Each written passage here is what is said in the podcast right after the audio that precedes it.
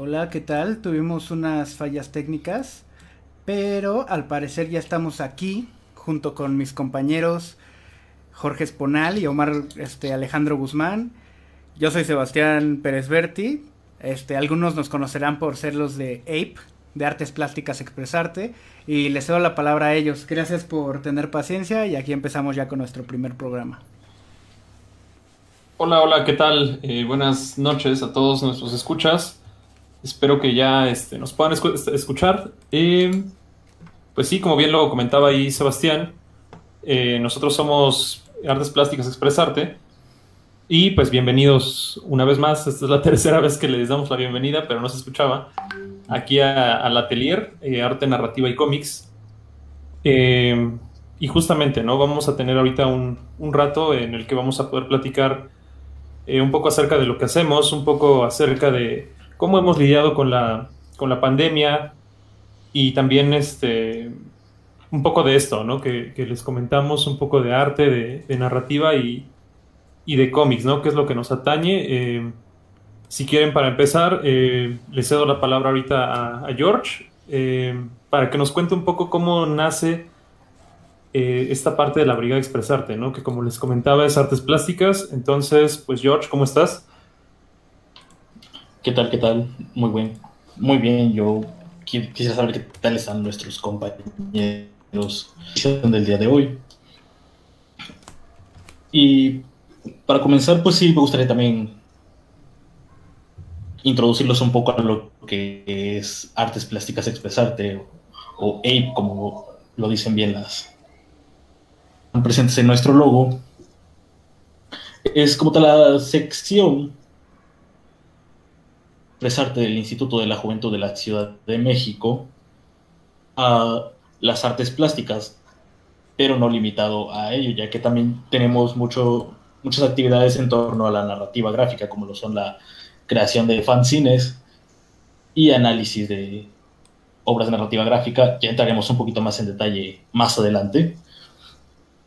Y como tal, este,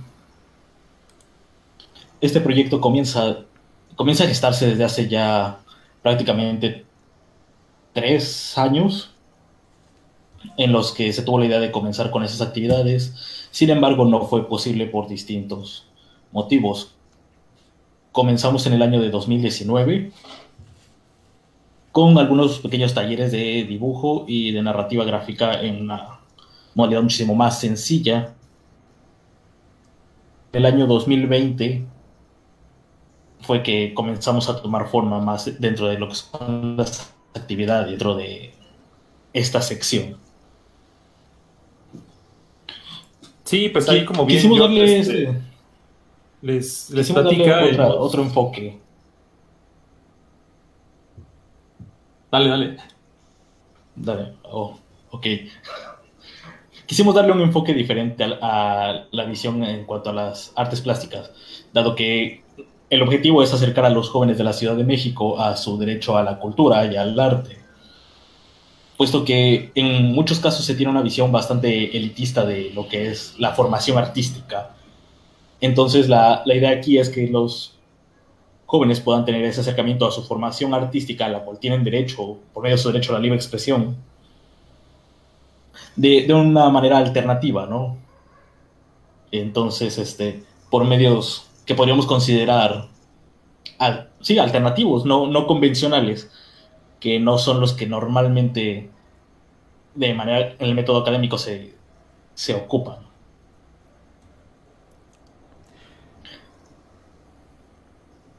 Sí, pues ahí este. Sí, sí, ahorita como bien les comenta, les comenta George, ¿no? Llevamos ya un rato en esto.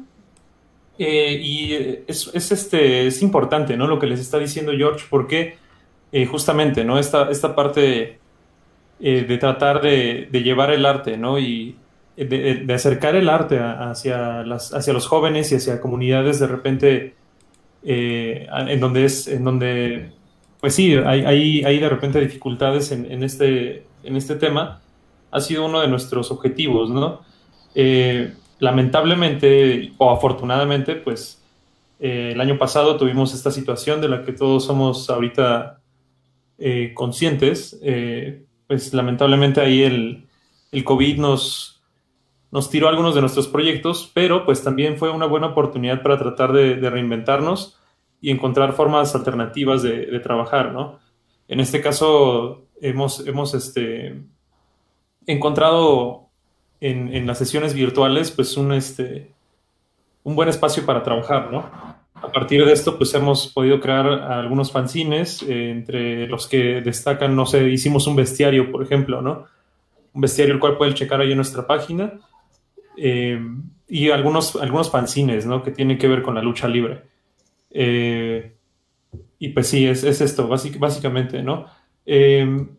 Este, este espacio, más que nada, nace justamente por la necesidad de, de tratar de, de hacer llegar nuestro trabajo y, y un espacio, ¿no? Donde puedan escuchar un poco de, de temas, eh, como les decíamos en el inicio, de arte y, de cómics, ¿no? Que es en, los, en, lo que somos especialistas. Eh, en, en, ese caso, o en este caso, Sebastián y yo ahí este, somos los, los titulares del taller de, de, narrativa gráfica. Y pues la verdad es que hemos, hemos tenido un buen recibimiento, ¿no? Por parte de tanto como nuestros talleristas, como el instituto y el público en general, ¿no?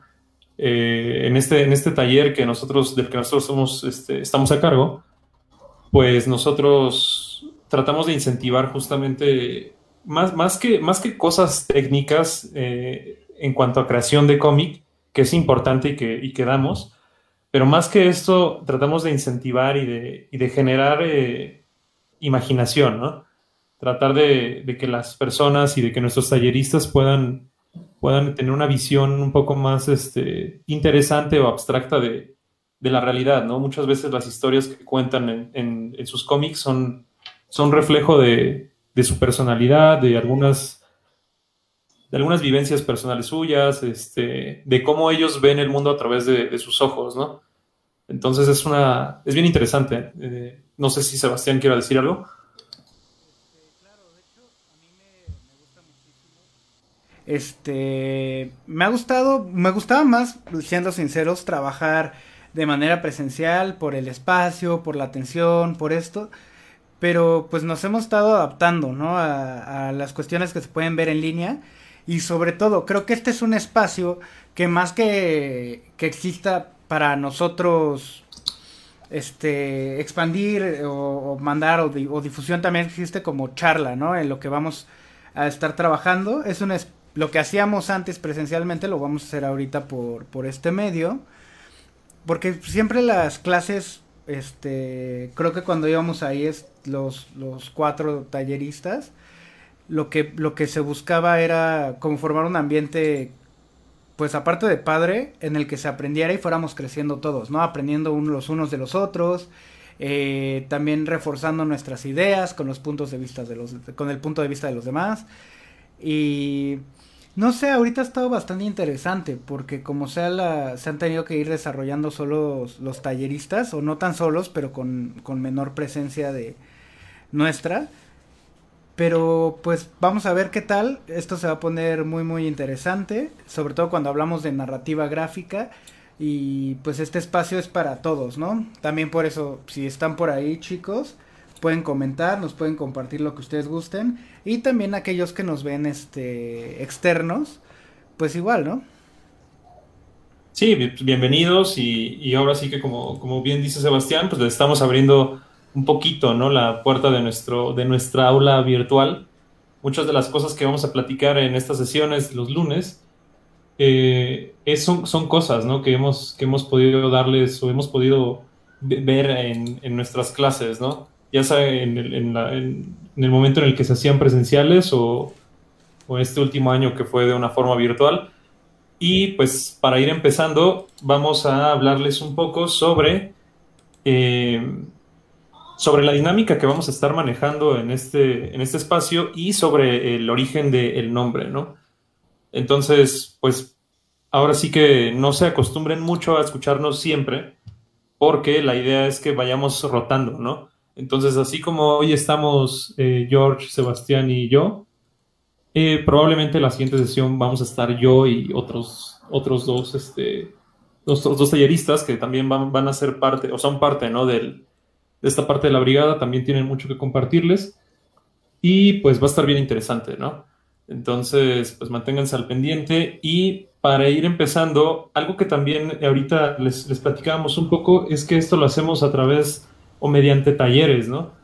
Eh, ahí, por ejemplo, eh, a, George lo conocimos en la Biblioteca Vasconcelos, en otra, cuando estábamos en otro proyecto que justo tenía que ver con cómics. Y desde ese momento, que fue hace, ¿cuántos? ¿Tres, cuatro años, George? Sí, aproximadamente, casi cuatro años, ¿no? Fue 2017. Sí, ya tiene, ya tiene un rato. Entonces ahí conocimos a George y pues dábamos, este, les digo, estábamos en otro proyecto que era también de, cómics, en el que nosotros analizábamos, analizábamos parte de, de, los mecanismos narrativos, ¿no? De algunas obras, algunas obras de cómic. Y contextos. Eh, pero, ajá, y contextos, ¿no? Era tal cual un análisis literario, pero... En cómic. Eh, con algunas modificaciones que... A cómic, exactamente a lo largo de estos años hemos podido evolucionar y desarrollarnos en esto que nos gusta. Y pues la verdad es que ya llevamos una trayectoria buena como, como talleristas, ¿no, Sebastián? Sí, de hecho, pues desde, desde la Vasconcelos, eh, también estuvimos dando en otros lados, hemos estado en convenciones, etcétera. Y pues ya estamos, hemos tenido una, pues una trayectoria, más bien lo que hemos buscado, ¿no? Creo que como que nos gusta tanto a los tres, porque pues obviamente si no, si no hubiera estado Jorge, no hubiera sido posible nada de esto. Pero como que a los tres nos unieron tanto los, los cómics y estos cuentos que pues estuvimos ahí todo el tiempo, ¿no? Intentando buscarle de más, ¿no? O sea, porque también esto, esto es importante y es interesante, que creo que cualquier cosa que a ti te guste, como de una manera como súper auténtica, le vas a encontrar algo que más allá que sea la mera diversión. O sea, yo lo siento así, ¿no? Eh, sobre todo si te gusta, le empieza a encontrar como mucho más carnita a otras cosas. Pero sí, ya llevamos bastante tiempo. Bastante tiempo para... Bueno, yo creo que yo soy el más grande de aquí, pero pues bastante tiempo para, para la corta edad que hemos tenido. seguimos chavos, ¿eh? no se crean. Ajá, sí, sí. Este, pero este... Se nos hace fácil. Pero bueno se nos hace fácil, estamos chavos, se nos hace fácil todavía. Eh, pero bueno, entonces, eh, exacto. Entonces les, les contaba, ¿no? Algo que, que, a lo largo de este tiempo dando talleres hemos podido, o, hemos, o por lo menos de mi parte, siempre dejo claro, ¿no? Porque no falta la persona que cuando doy algún taller, ya sea de dibujo, de, o de cómic, o de pintura, o lo que sea, nos dice como, o llega y me dice, ¿no? De que, ah, es que, ¿y de, qué se va a tratar el curso? O, de, deme informes del curso, o lo que sea. Y, en mi mente, o de mis adentros algo muere, ¿no? Porque, este, porque pues, no es un curso, es, es un taller. Y hay una diferencia muy, muy grande, ¿no? Entre un taller y un, y un curso. Entonces, eh, yo siempre se los explico de esta forma, ¿no? Que hay un curso, como la palabra misma lo dice, pues es un camino a recorrer, ¿no? Generalmente eh, implica que la duración va a ser más larga, implica que justamente hay como un, un trayecto, un camino a recorrer y, eventualmente pues hay una, hay una meta atrás, ¿no?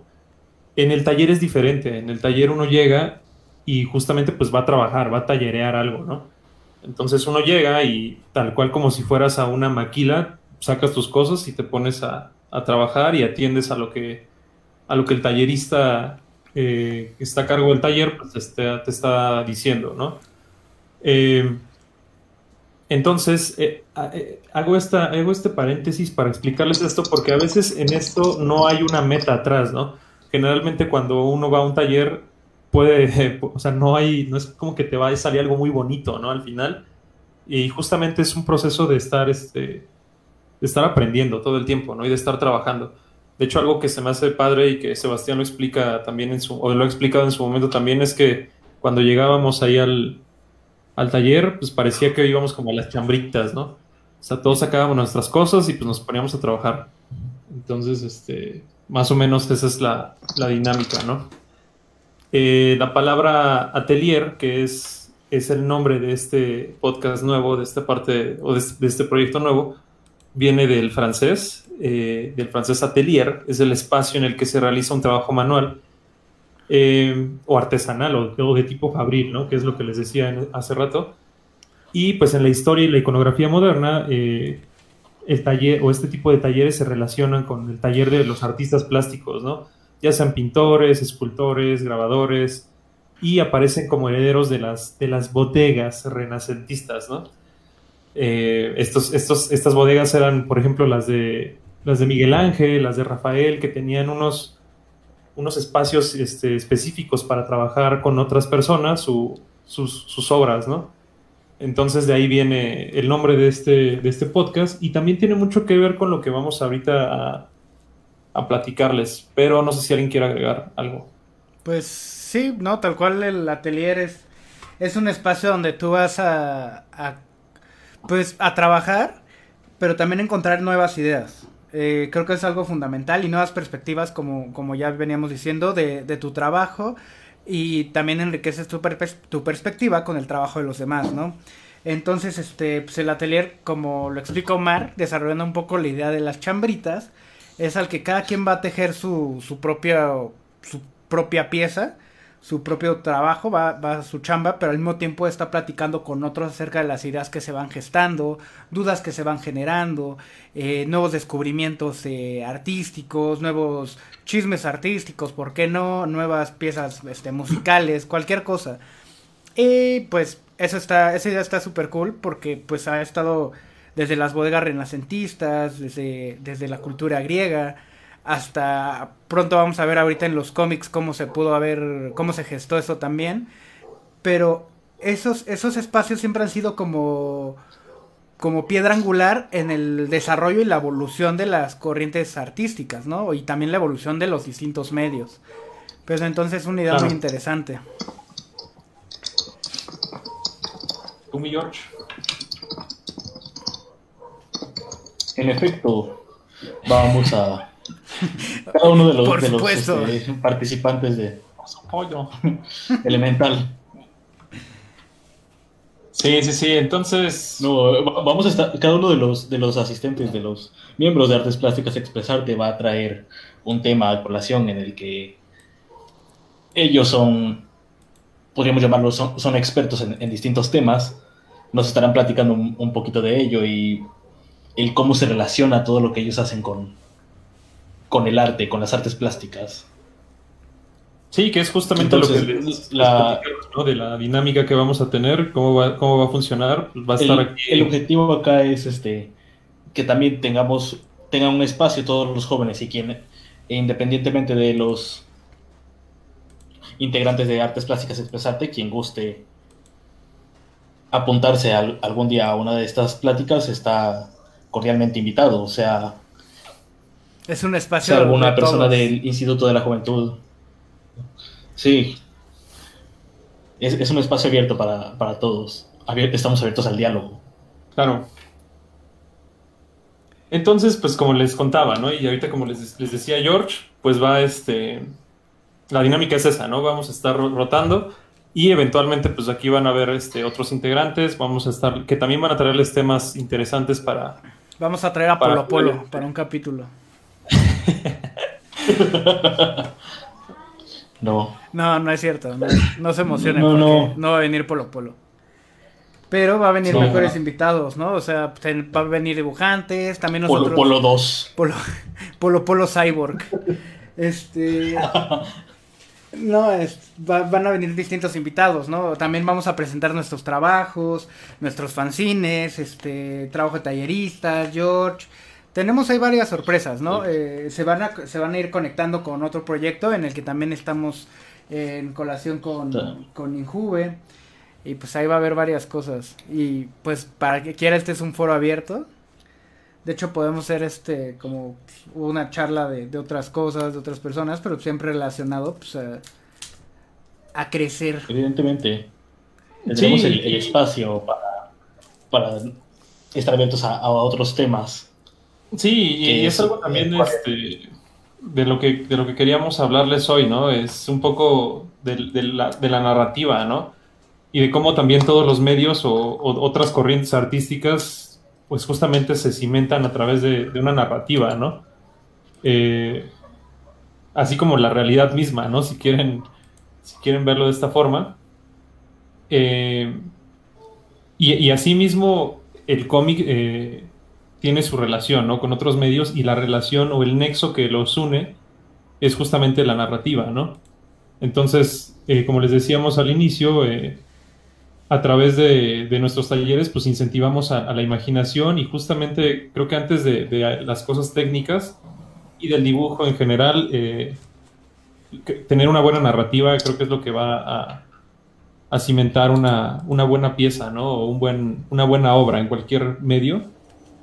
Entonces, no sé qué, piensas tú acerca de, de esta idea, Sebastián. Mm, acerca de la narrativa, pues es algo fundamental, ¿no? Eh, sobre todo para contar historias del, del modo tradicional en el que las contamos y para aprender, este, ya sea hacer estas narrativas a partir de, de nuestras dinámicas personales este, y cotidianas, hasta hacer unas dinámicas que, que sean mucho más subjetivas, bueno, hasta hacer como narrativas que sean mucho más subjetivas, pero que tengan valor simbólico.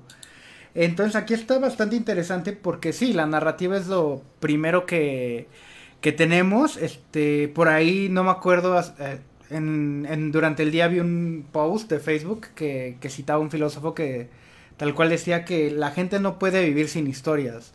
Y creo que eso es algo que pues es totalmente cierto, ¿no? Y es la, y, la importancia de contar y saber contar es un arte creador, transformador, este y también que puede conservar, o sea, puede, es un catalizador, ¿no? Un catalizador social y emocional, diría yo. Sí, pues tal cual los seres humanos, ¿no? Somos, somos este, eh, máquinas, ¿no? De crearnos historias. Pues no sé, está bien interesante porque es justo la idea de, la que les comentábamos, les comentamos ahorita, ¿no? Que es, es este, es como, como a través de la narrativa uno, uno puede hasta ir, eh, ir eh, dándole forma a la, realidad misma, ¿no? Entonces, y es, y es algo tan sencillo como, como el hecho de que, por ejemplo, nosotros a la hora de, de ver, por ejemplo, el enchufe de el enchufe de, de, una conexión en la pared, podemos ver una carita, ¿no? O en, el mismo, en los mismos carros, cómo podemos de repente ver como entre los faros y, el ventilador de abajo se forma una cara, ¿no? O este tipo de cosas que pues no, no tienen nada que ver, ¿no? Pero es, esta imaginaria humana de estarse creando historias y de estar encontrando un poco, un poco este, también egocéntrica, ¿no?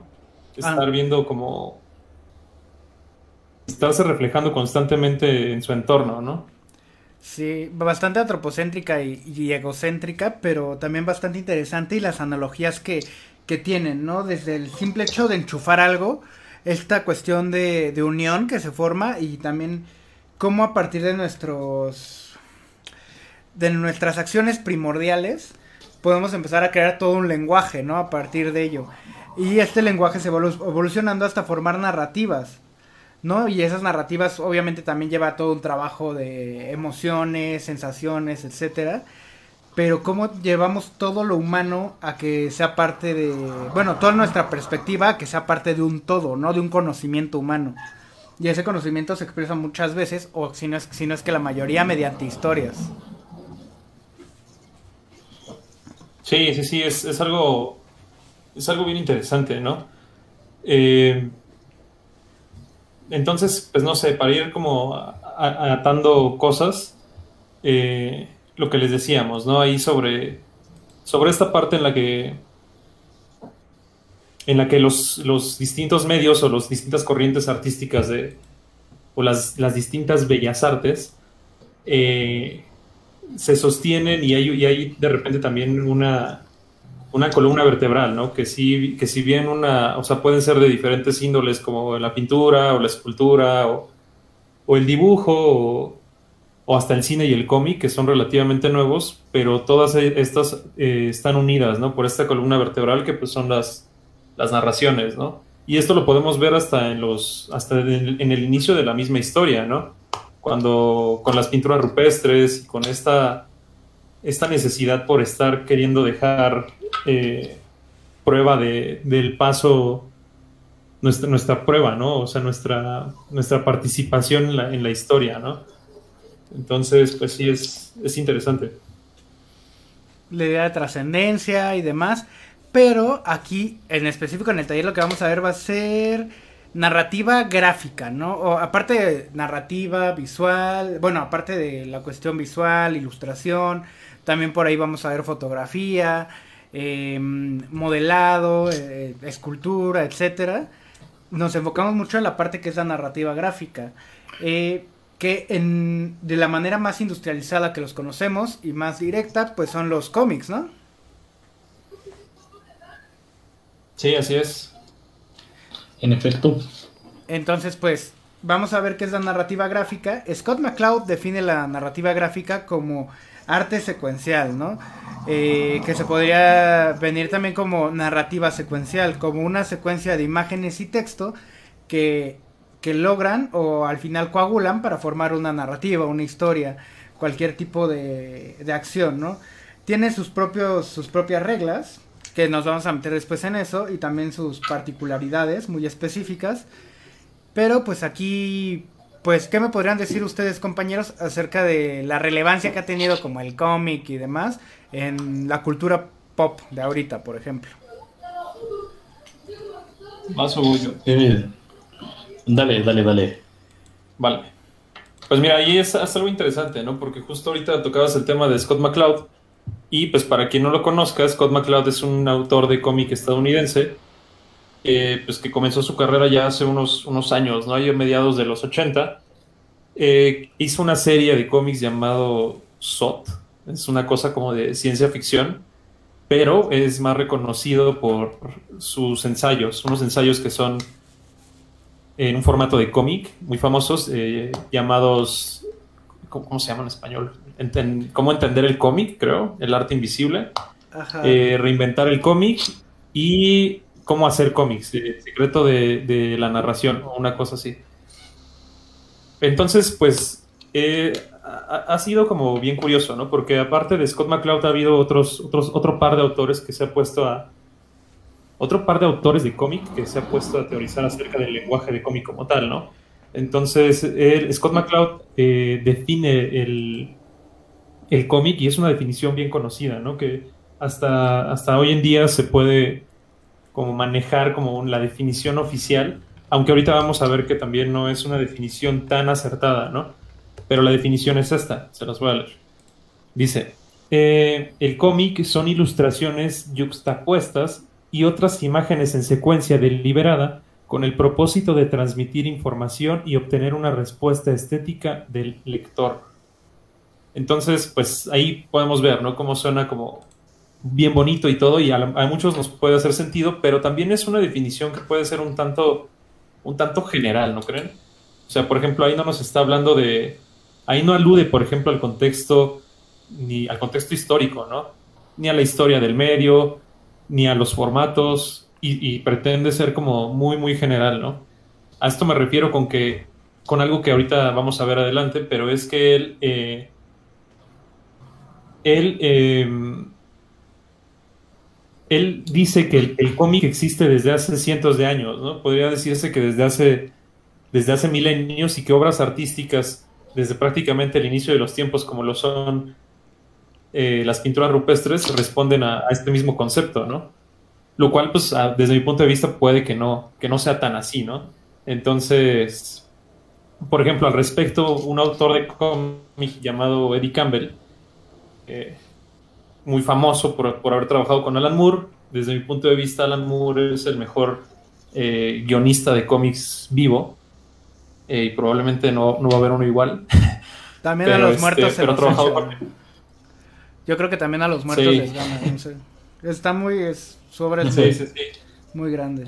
No somos fanboys, no somos fanboys aquí, ¿eh? No, No, pero siendo, siendo, justos. iba a decir siendo obje- Objetivo. objetivo, pero pues no, no hay objetividad aquí. La objetividad a veces es, es complicada, entonces, pero siendo justos, pues sí, creo que es el autor supremo de cómics, Alan Moore. Supremo. Eh, pero ha trabajado, ha trabajado con, con, ha trabajado con, con Alan Moore, ¿no? En un cómic llamado From Hell, que habla de los asesinatos de Jack el Destripador. Es un tabique así gigante, muy interesante, que puede ser hasta una tesis, ¿no? Histórica.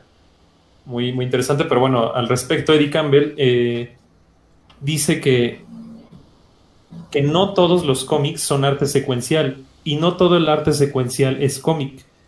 Decir que todo arte secuencial es cómic es como decir que el mundo es un suburbio de Brooklyn y acentuarlo y, acentuar la palabra Brooklyn, ¿sabes? Entonces, pues no sé, o sea, el arte secuencial o la narración con imágenes, pues es un término eh, y es una y ha sido una constante en la historia del arte, ¿no? Aparecen muchas obras de diversa naturaleza y el cómic es un, es un realmente un medio reciente, ¿no? Eh, que es un medio reciente de expresión que se, se adscribe a esta forma de, contar historias, ¿no? Eh, en este caso, pues tenemos ahí los, los, este, ah, ese fue el nombre. Eh, Referente a, que no todo el arte secuencial es cómic, tienes como ejemplo el storyboard, ¿no? Claro, claro, yo, yo me quería ir un poquito más atrás, como Las vasijas griegas. del bosco. Claro, es que, o sea, hasta... el bosco desde que empieza el arte, la primera pintura ah, rupestre tiene algo de narración, ¿no? De algo de narrativa. Este, de hecho, las patas del, del buey tienen, son, están multiplicadas para generar esta sensación de movimiento. Junto con esto. Eh, pero pues, eh, a eso me refería, ¿no? Como que es el medio industrial como lo conocemos, porque precisamente es eso, ¿no? El cómic nace a partir de que hay toda una industria, este, hay, hay imprentas mucho más avanzadas a las que ya había, pero desde antes, pues podría ser podría haber muchísimos ejemplos, ¿no? Este, los jeroglíficos, ¿no? Son hasta una, una cuestión ahí de signos y semiótica muy, muy interesante que combinan la narrativa gráfica y que nacen a partir, nacen como un, como un mismo lenguaje gráfico, ¿no? De, podría ser narrativa también secuencial sí es bastante atrevido lo de MacLeod y se me hace como muy... Muy general, ¿no? Ajá, muy general y pues... no, creo que, no creo que lo haya sido, lo haya hecho de una forma desinformada o con afán de querer hacerle daño al medio o algo así, sino pues es más bien una forma de definirlo muy general, ¿no? Pero, pero también al momento de definir o de querer dar otra definición de cómic, pues a veces puede ser medio complicado, ¿no? Ahorita vamos a hablar de, de, que el cómic puede llegar a ser la reunión de muchos, de muchos medios y de muchas formas de expresión, ¿no? Pues sí, creo que como tal se va complementando con otros medios y pues en cuanto lo defines, creo que también lo estás encasillando de cierta manera, ¿no? Cualquier medio como, como el cine o algo así, o sea, y aparte, si lo defines de manera como bastante específica y objetiva, te quedas con una definición que ya todos entendemos, ¿no? O sea, todos no necesitamos una definición de una película para saber qué es una película.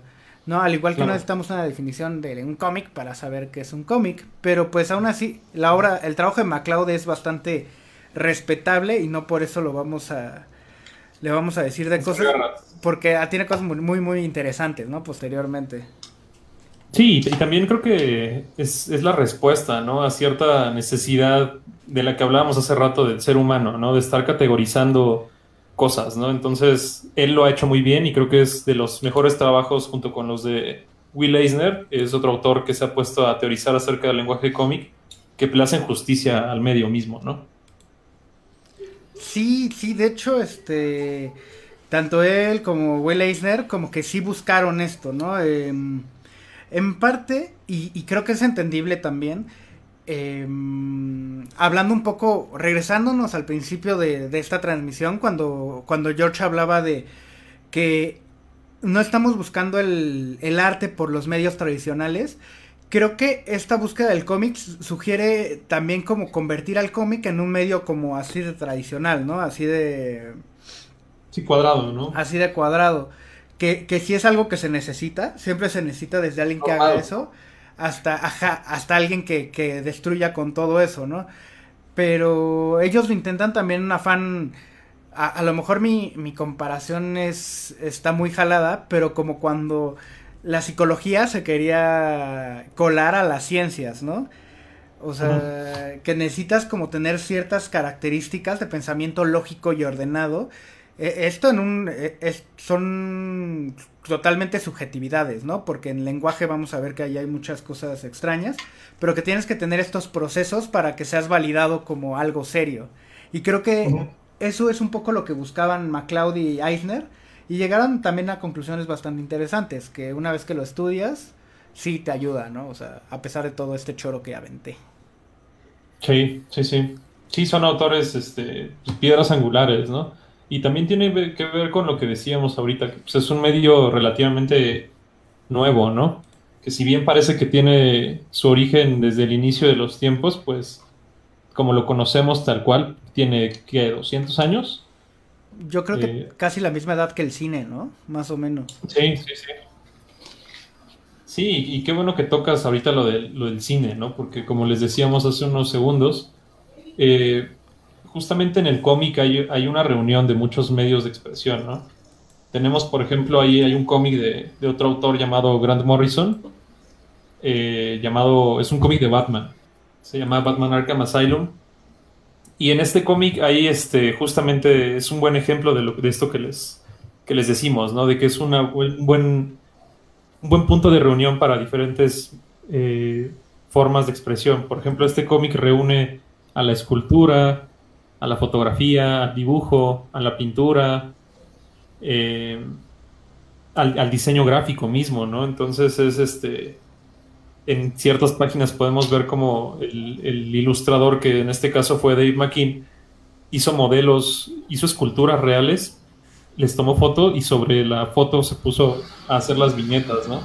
A pintar sobre ellas. Entonces, es un cómic muy, muy versátil más bien el cómic es un medio muy, muy versátil, ¿no? Que te da la posibilidad de poder experimentar de, estas formas. Y en cuanto al cine, eh, hay, hay, gente que, que, compara mucho, ¿no? Equipara mucho al lenguaje de cómic con el lenguaje cinematográfico. Eh, y es más que nada por esto, por este, esta temporalidad en la que sucede, ¿no? En que ambas, ambas son este son, son medios en los que imágenes en secuencia eh, están relacionándose en un determinado espacio-tiempo, ¿no? Entonces, en ese caso, por ejemplo, podemos tomar como una viñeta, a equipararla con la unidad del montaje, de un montaje cinematográfico a, cómic, ¿no? Entonces, pues ahí este, son cosas, son cosas interesantes. Sí, exacto, ¿no? Eh, lo que, lo que a veces en el cine vemos como duración, extensión de, de un plano, por ejemplo. Aquí lo podríamos comparar de cierta manera con el tamaño, por ejemplo, de la viñeta, ¿no? Con, con la distribución en la página. Ahí tenemos grandes ejemplos, ¿no? Desde, desde Mike Miñola hasta este Dave Mazzucchelli. Hay muchísimas formas de narrar, ¿no? Hasta Frank Miller también tiene una manera muy interesante de narrar. Em, sí, tal cual. Pero también a mí, yo una, una de las cosas que también quería hablar es de cómo el cómic ha afectado tanto, tanto a la cultura hoy en día, ¿no? Que ha sido como un medio que a pesar de que, de que vende, de que tiene, tiene su público, etcétera, no es tan masivo como el cine, pero el cine está como siempre encontrando narrativas para, para innovar en su medio, pero el cine las está buscando en los cómics. Eso a mí se me hace como algo, algo bastante interesante y que habría que tratar ¿no? Porque, porque también... Es líquido vital ahorita de la industria cinematográfica, el cómic está como raro. Sí, que tiene que ver muchísimo con las condiciones en las que se genera el cómic, ¿no? Y las condiciones en las que se generan las películas. Condiciones como materiales, ¿no? Y a esto me refiero como económicas. Sí, sí, sí, sí. Sí, totalmente. Pero bueno, ahí, ahí como que te ignoramos hace rato, perdón.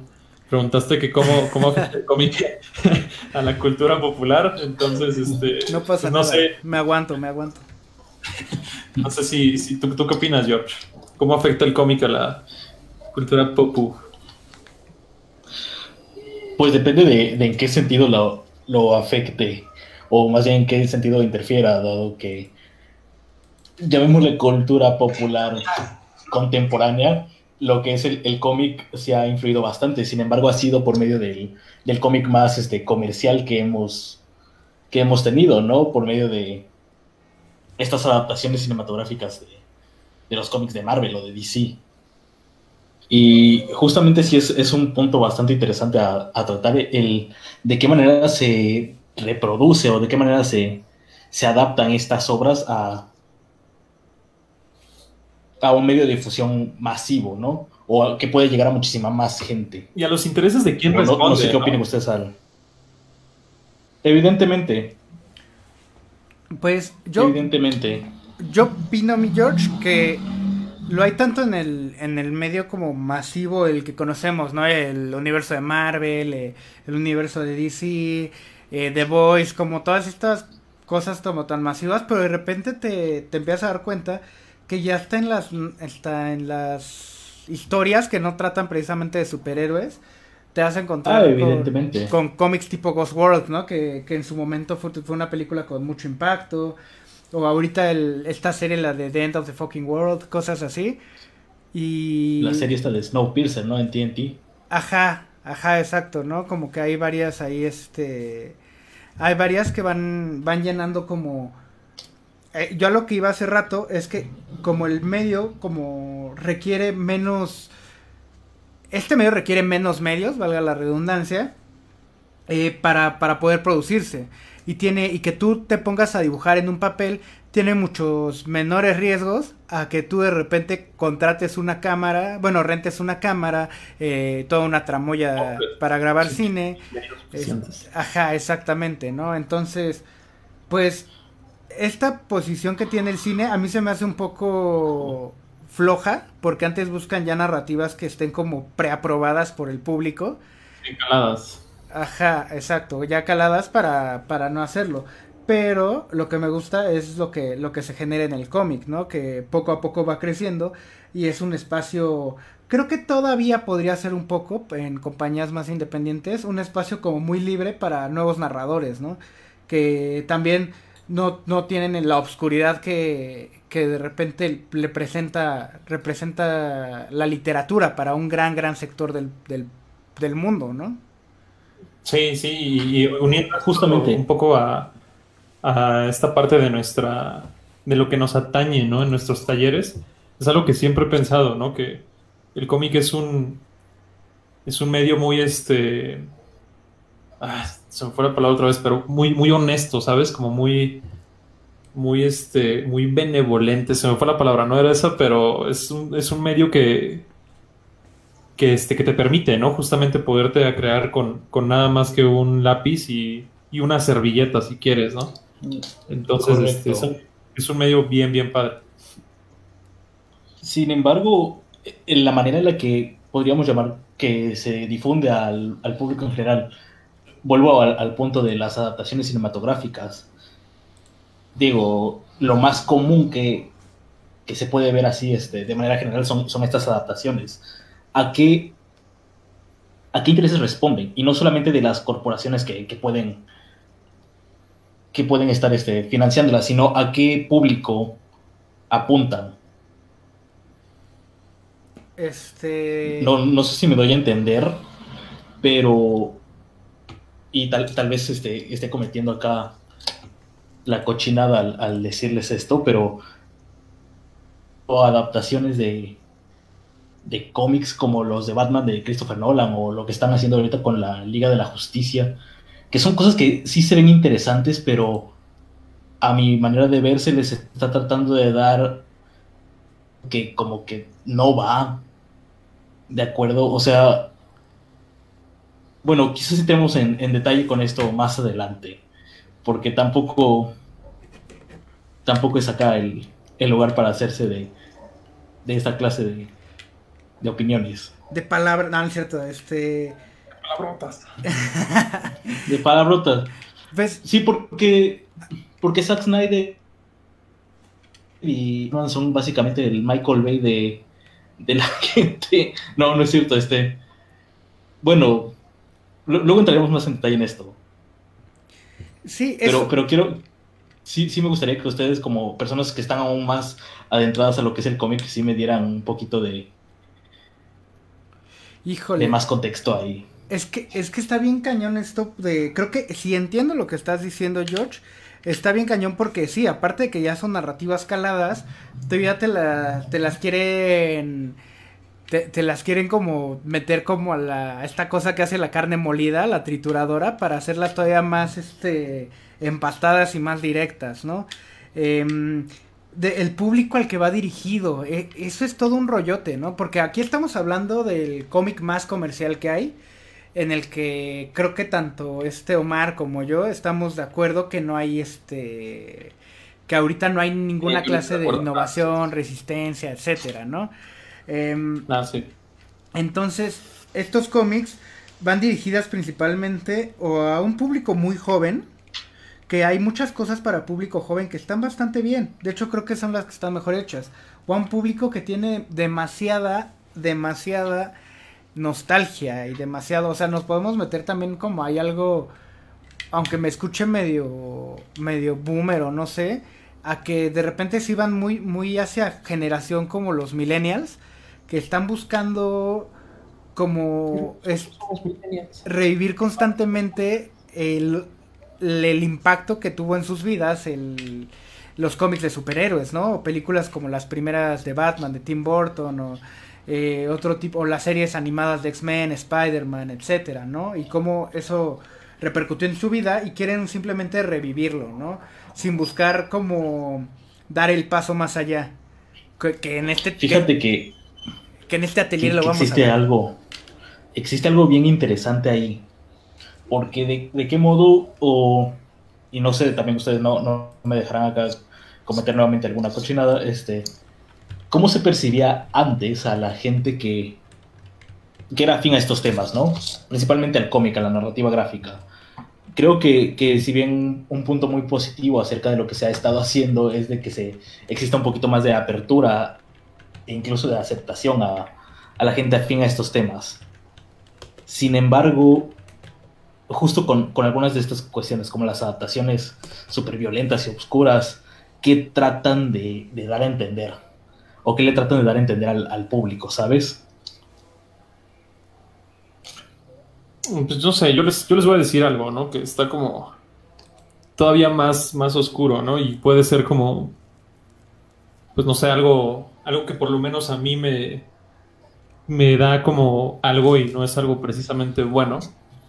Pero pues Alan Moore dice, ¿no? Que, que el público no sabe lo que quiere, ¿no? Si el público supiera qué es lo que quiere, sería el artista.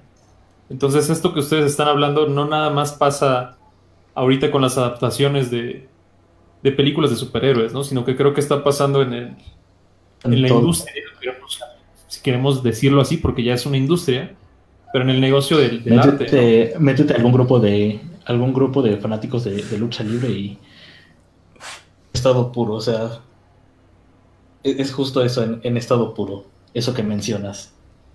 Sí, entonces, pues les digo, ¿no? O sea, es algo como que. Digo, y, no quiero tampoco, les digo, ¿no? No quiero sonar como medio. medio acá, pero. Pero pues sí, ¿no? O sea, ahorita no.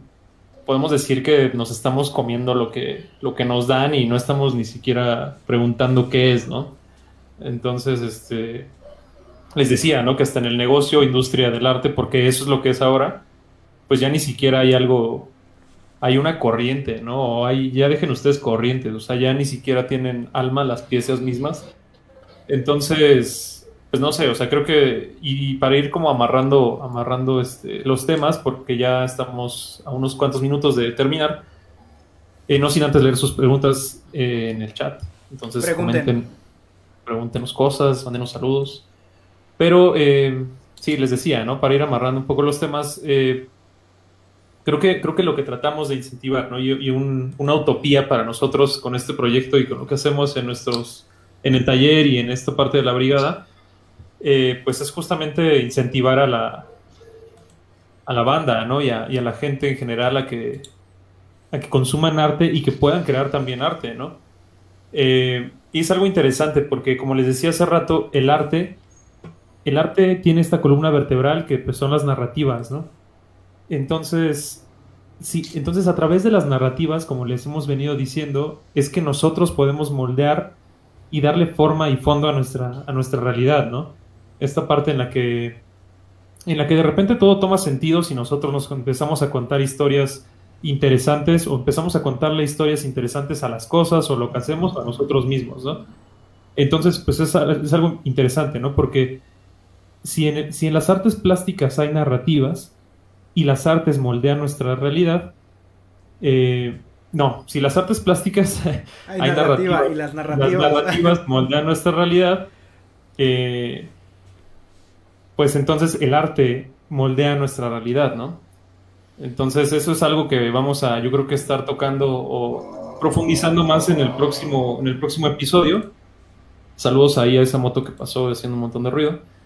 Eh, entonces, eh, sí, vamos a hablar un poquito más sobre nuestra visión de, del arte, ¿no? Y, y de qué es el arte, digo, tratando de no hacer garras el concepto o los conceptos existentes de, del arte o el arte mismo, pero vamos a hablar un poquito de eso y de cómo, cómo, cómo, cómo el crear arte y de cómo, que, muy pocas palabras puede ser expresarse, ¿no? expresarse a través de cualquier medio puede llegar a ser, a ser arte, pero cómo eso puede ser equiparable a un proceso mágico, ¿no? en el que, para no aventarles un choro tan grande, pues es, es crear de la nada, ¿no? O sea, está sacando un, un, conejo de un sombrero y salió de la nada, ¿no? Entonces, pues eso es, eso es magia, ¿no? Entonces, no sé si algunos, si alguno de ustedes tenga algo que, agregar, compañeros, amigos. ¿Qué opinan de esto? Pues sí, como tal, este, el arte se basa en ideas, narrativas, pero hay algo también muy importante, que este poder este, creativo lo tiene eh, a partir de la comunicación, ¿no? De jugar con todo este, la narrativa que crea el autor, más la narrativa que se genera en, en el lector. Y es algo muy interesante porque también nos lleva a acá también un sentido muy práctico de cómo, cómo el arte sirve para algo, sobre todo en nuestra posición, ¿no? Este, somos Injuve, los jóvenes unen al barrio este, ¿cómo, cómo esta, las narrativas, las historias, el cómic, cómo yo lo puedo llevar a un punto práctico? Y ahí también es como algo muy sencillo, ¿no? Como desde ser algo catártico al momento de la realización hasta ser algo, pues algo mucho más, este, catalítico, ¿no? Hacia, hacia lo, hacia tu exterior. ¿no? Em, sí, que pueda hacer algo, hasta con cierto pragmatismo, ¿no? Ajá, exacto, y cierta práctica, ¿no? Cierta praxis, por así decirlo. Y, y cómo lo puede llevar a esto a que genere como cambios sociales y cómo genere todo esto.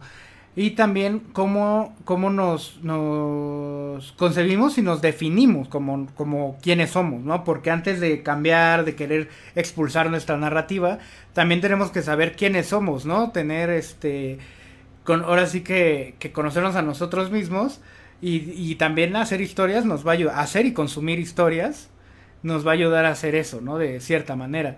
Que también aquí es donde quiero tocar rapidísimo un punto del arte o el entretenimiento, como le dicen ahora las películas eh, y eso, a mí se me hace, pues no, no, no es por criticar ni juzgar a quienes lo consumen de esa manera, pero pues sí te, se vale, ¿no? También de vez en cuando, pues ver Scooby-Doo live action. Exacto, es que es un peliculón, ¿no? Para, para perder el tiempo, así para que pase el tiempo rápido porque estás divertidísimo.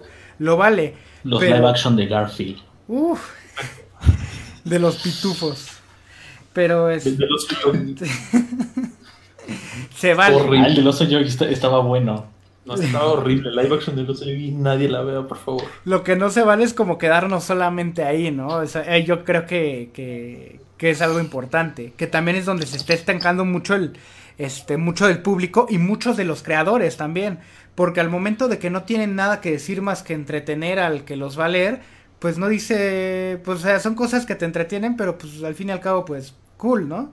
Digo, también si, si, si hay muchos que creen que ese es el fin del arte, pues bien por ellos, pero pero, pero, pero al menos a mí no me gusta pensar así. Sí, a lo, a lo largo. Pero incluso de, de, incluso de este tipo de obras puedes sacar segundas lecturas. Claro. En algunos casos muy, muy interesantes. Godzilla, ¿no? Por ejemplo, que. Godzilla, King Kong, este, las películas de John Carpenter, eh, cómics de Batman, de Superman. Si está bien escrito y tiene algo que decir aparte del entretenimiento, puta, se vuelven hasta. Bueno, se vuelven hasta legendarios, ¿no? Mejor dicho. Sí, sí, sí. Y justo a través de estos, de estas sesiones vamos a ir eh, pues no aprendiendo, pero nos van a ir cachando ahí la idea de que, de que la palabra artista, pues sí tiene como, un significado más allá de, de, lo que suena o de lo que es, ¿no? Eh, sí tiene que ver con una responsabilidad eh, tanto social como personal, como con el entorno mismo, ¿no? Entonces a mí, pues no, no, es como que y no lo digo con una connotación negativa, ¿no? Pero pues de repente sí veo como banda que se autodenomina artista de tal o cual Y pues es como que, pues no, bro, o sea, un artista hecho y derecho, pues es alguien que tiene como dominio de, del lenguaje, ¿no? Del lenguaje en el que trabaja o del medio y, y a partir de eso puede crear cambios significativos tanto en el consciente como en el inconsciente, ¿no? Y, y- llegar a lograr eso, pues no es así de, de fácil, ¿no? No es como que hice un dibujo y me lo chuleó mi mamá y mi abuelita y ya soy artista. Pues no, sea, así, así no es, lamento decírselo a, a todos, todos aquellos que se pueden tipificar o cu- cuadrar a lo que acabo de decir. Pero este, pero sí, no sé si vas a decir algo, George, y no sé si también tenemos por ahí algunos mensajes, preguntas, ya para ir despidiendo este nuestro primer episodio. Pues por ahí este Gus nos, nos comentaba que esto... Justamente, Ah, perdón, perdón. Adelante, George. ju- justamente esta, esta cuestión de, de uno mismo asumirse como, como artista no, nunca deja de, de sonar como algo bastante egocéntrico, ¿no? In- independientemente de eso, uno debe de estar consciente ¿no? O del, sea, del papel que está, que llevando a cabo. Correcto. Se ha usado muy en, a la en ese ligera. caso, cada, cada quien también debe de ser consciente de que lo que está... Ajá. Se, se ha usado a la ligera que, que ha creado un temor de que sea utilizado. ¿sabes? Porque, o bueno, no, no quiero sonar así como, como que estoy tirándole basura a, a gente, pero, Pero este Omar... o sea, sí, sí hay tanta gente que se asume como Ah, tal como ah, no, artista. ah, sí, lo siento. Pero-. Sí, pero. O sea, el otro día en el, en el Under, cuando estaban ustedes allá, sí me. Sí se llegaron con, con esa de. Somos expertos de cómic y la verdad es que no, no me agrada. No, evidentemente, se ha utilizado tan a la ligera el. el- se, ha utilizado tan a, la ligera el término artista que, que para la gente que sí está dedicada a, a, cre- a crear arte, a consumir arte, sí le da cierto temor el asumirse como tal, ¿no? Sí, de hecho, No, Ah. no sé si me doy a entender. a ser captado como de pretencioso o algo así, pero también creo que si, si ubicas tu vida Sí, muy alrededor del arte, Sí. pues no tiene nada de malo también Sí. llamarse como, pues oye, médico al arte, ¿no? O sea, por así decirlo.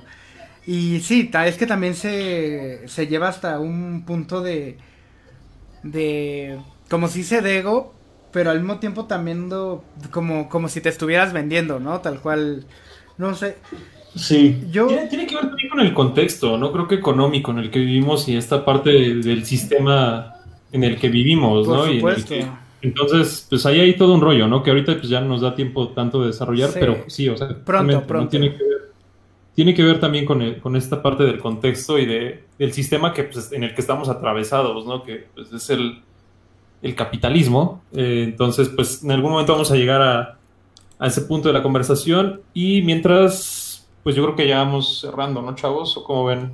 Sí, claro, ya es hora. Eh, pues gracias por acompañarnos en nuestra primera transmisión. Y pues yo como Sebastián nada más les quiero decir eso, ¿no? Que lo importante de crear es, es lo que se va a encontrar, ¿no? O sea, lo que vas a encontrar y lo que vas a lograr transformar en el camino. Eh, pues ya eso yo lo que quería decir. Ja. Mensajitos, ¿no hay por ahí? Preguntas, chistes, acertijos, comentarios. Acertijos. Es que acertijo. traen un relajo acá en la página de... en los comentarios. Ajá. Ah, Nadie recuerda cuando salieron los cómics de The Walking Dead, pero sí la serie. exactamente. Ah, En efecto. Sa- salieron como con 10 años de diferencia y Y acabó hace como uno. El cómic. sí. Sigue todavía, ¿no? No, sí. ya, ya acabó. No, ac- acá, ¿Sí? final así bien horrible. Ajá, se muere Rick Tuve la desgracia de leerlo. Sí. No, en- encima después de eso hacen como un salto de tiempo de como unos 20 años. Ajá. Una mafufada terrible. Sí, acabó medio feo ese cómic, pero estuvo, Sí. pero las risas no faltaron. Yo, yo no sabía, abriendo un pequeño paréntesis, que, que estaban saliendo o salió una serie de, de cómics de Kick-Ass versus Hit Girl. Di completamente el, el hilo a, a Kick-Ass después de, del 2 a partir del 3 se, se convirtió en, No hablemos de eso, yo. en una tontería. ok, eh, y Alonso nos comenta que igual ahorita están enfocados a vender. Por ejemplo, van a sacar un cómic de Batman con Fortnite. Con el Fortnite. sí no. El Fortnite. Del Fortnite. Pues sí. De la Mogus. Pero es que ese también es el rollo, ¿no? O sea, si enfocamos todo a, "Ah, esto me va a hacer millonario, pues acabas haciendo pura cosa así súper complaciente y... y pues, Saludos a Mark Millar, Sí, autor de cómic. Solo está viendo cómo vender sus ideas. sí, pero, pero pues mínimo Mark Millar, mínimo Mark Millar hace sus ideas, ¿sabes? O sea, aunque sean una jalada, hace sus ideas. Aquí es como, Sí. no, pues ¿qué va a vender? Es, están usando el mismo principio cuando ponían en, en algo a Maribel Guardia y nuestros padres lo compraban. Nada más que ahora con, con todo lo demás, ¿no? Con los nuevos consumos. Entonces, pues, pues también hay que cuestionarnos Maribel. Guardia en Fortnite. Si no, no vamos a salir del hoyo y nada, nos hundimos más, chao. Ay, no. Pero sí, pues ahí para cerrar, George, ¿qué, qué tienes que decirle a nuestra audiencia? Pues primero que nada agradecer que nos hayan aguantado este, este rato y decirles que, que estén pendientes a las siguientes transmisiones. Aparte de estas pláticas que cada vez se van haciendo un poco más amenas con cada escucha, vamos a presentar pues, como los, los diferentes fanzines que, vamos a estar sacando a lo largo del año.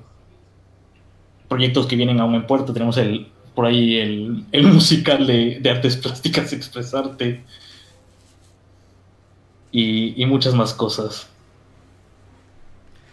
Sí, pues ahí este, sigan al pendiente. Muchas gracias por escucharnos. Muchas gracias y una disculpa ahí al, al inicio. Tuvimos unos, unos pequeños problemas técnicos. Esto no, no pasa a menudo para que lo tengan en mente. Ahí este, fue, fue un caso especial el día de hoy. Eh, pero sí, pues muchas gracias por escucharnos. Espero les haya gustado. Y yo me quiero despedir con una, con una frase de, Tolkien. Ahí que yo no soy muy fan de, de Tolkien, pero me gustó mucho esta frase y es una frase que creo que, que describe mucho lo que hacemos y la labor que en la que estamos, este, en la que nos hemos estado inmiscuyendo en los últimos años, ¿no? Eh, dice como eh, la fantasía escapista, la fantasía es escapista y en ello reside su gloria. Si un soldado es capturado por el enemigo, por el enemigo ¿Acaso no consideramos que su deber es escapar? Si valoramos la libertad de la mente y el alma, si somos partidarios de la libertad, entonces nuestro deber es escapar y llevarnos a tanta gente como podamos. Pues ya. Un saludo y un abrazo, síganse cuidando. Nosotros somos Artes Plásticas Expresarte y esto fue el Atelier en su episodio número uno. Hasta luego. Cuídense. Hasta, la, pro- hasta la próxima.